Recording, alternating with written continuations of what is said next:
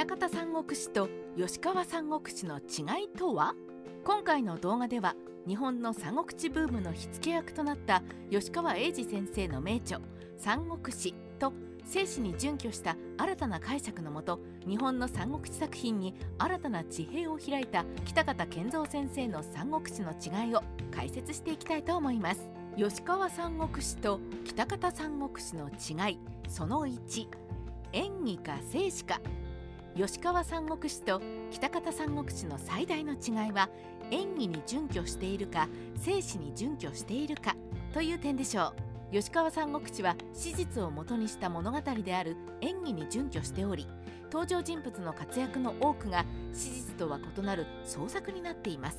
とはいえ著者の吉川英治先生は吉川三国志を書くにあたり非科学的超自然的な要素はなるべく排除しています。例えば演技では石壁の戦いの前に諸葛亮が天に祈ることで東南の風を吹かせるという描写があります。この東南の風が吹く場面について吉川三国志では慶州に住んでいた諸葛亮が日頃の経験からこの季節に貿易風が吹く時期を知っていたと説明しているのです。一方で北方三国志では口述するように物語のリアリティを追求するという姿勢で作品が作られていることもあり生死に準拠しているのです。とはいえ完全に生死に基づいているわけではなく北方健三先生の独自解釈や生死には現れない完全なオリジナルキャラクターが多数登場するのです。吉川三国志と北方三国志の違いその2講談かハードボイルドか。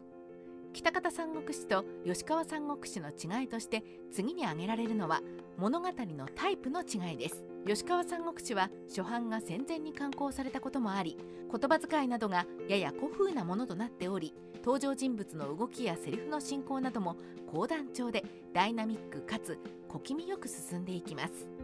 例えば最序盤の桃園の誓いの場面では我らここにあるの3名。同年同月同日に生まるるを恋願わず願わくば同年同月同日に死なんという有名なセリフが飛び出し満開の桃の花のもと劉備関羽張飛が義兄弟たることを誓う様がドラマティックに描かれています。これ以外にも吉川三国志では時にはオーバーだと思えるくらいの登場人物の激しい動きと長いセリフで物語をダイナミックに語っておりあたかも講談や歌劇を見ているような気分にさせられます。では北方三国志はどうでしょうか？北方三国志は1996年に刊行されたこともあり登場人物は皆現代風の言葉遣いをしています。そして北方三国志は登場人物のセリフや動きのリアリティを追求しており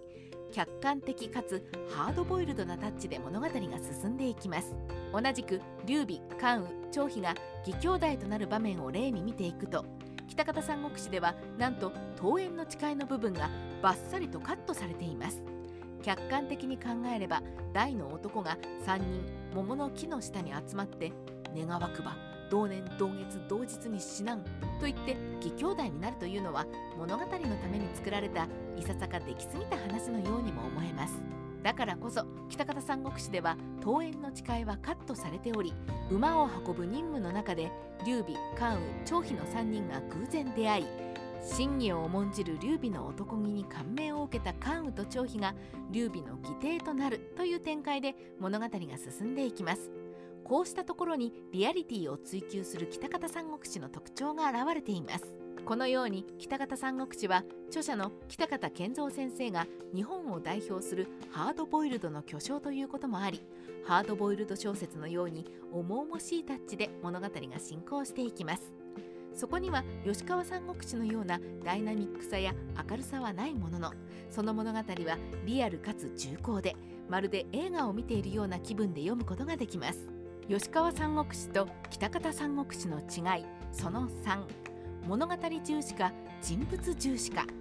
吉川三国志は物語である演技に準拠していることもあり基本的には物語の展開そのものや登場人物の英雄たちの一騎当選の活躍を見せることに重きを置いています。だからこそ個々の登場人物の心の動きなどはあまり描写されていません。つまり吉川三国志の登場人物たちはまるで舞台役者のように吉川先生が書いたセリフを語り戦場で大立ち回りを演じる駒なのです。だからこそ吉川三国志では読者が登場人物に感情移入するというよりは吉川三国志という舞台上での超人的な英雄たちの活躍を読者たちが観客席から見守るという構造になっていると言えるでしょう。例えば吉川三国志の中盤から終盤にかけての主役に諸葛亮が出てきます。吉川三国志の孔明はまるで未来を見通しているかのような希望を振るうまさに超人的軍師として描かれています。しかし吉川三国志では孔明自身の心中描写は登場しません。読者はひたすら並みいる敵を天才的な計略で破っていく孔明の大活躍に心を躍らせ喝采を送るのです。しかし物語である演技ではなく歴史書である生死に準拠する北方三国志には明確な主人公はいません。つまり北方三国志は劉備関羽張飛曹操孫権呂布諸葛亮馬長長英といった主要な登場人物たちが織りなす群像劇とも言えるのです。さらに言えば生死に準拠しリアリティを追求する北方三国志では一騎当選の英雄も審査希望の軍師も登場せず演技に見られるような英雄豪傑が短期で敵の大軍と戦い一騎打ちで敵将を討ち取るといった場面もあまり登場しません。その代わり北方三国志では登場人物の内面の描写に非常に重きが置かれています。登場人物の喜怒哀楽や信念誇りなどが彼らの心の動きとともにきめ細やかに表現されているのです。例えば完璧な天才として描かれる吉川三国志の孔明に対し北方三国志の孔明は天才的な地望を内に秘めていながらも慶州の片田舎に筆足して出世できないことを嘆く悩み大き人物として描かれています。そして漢王朝最高という劉備の志に惹かれた孔明は劉備に仕えるのです。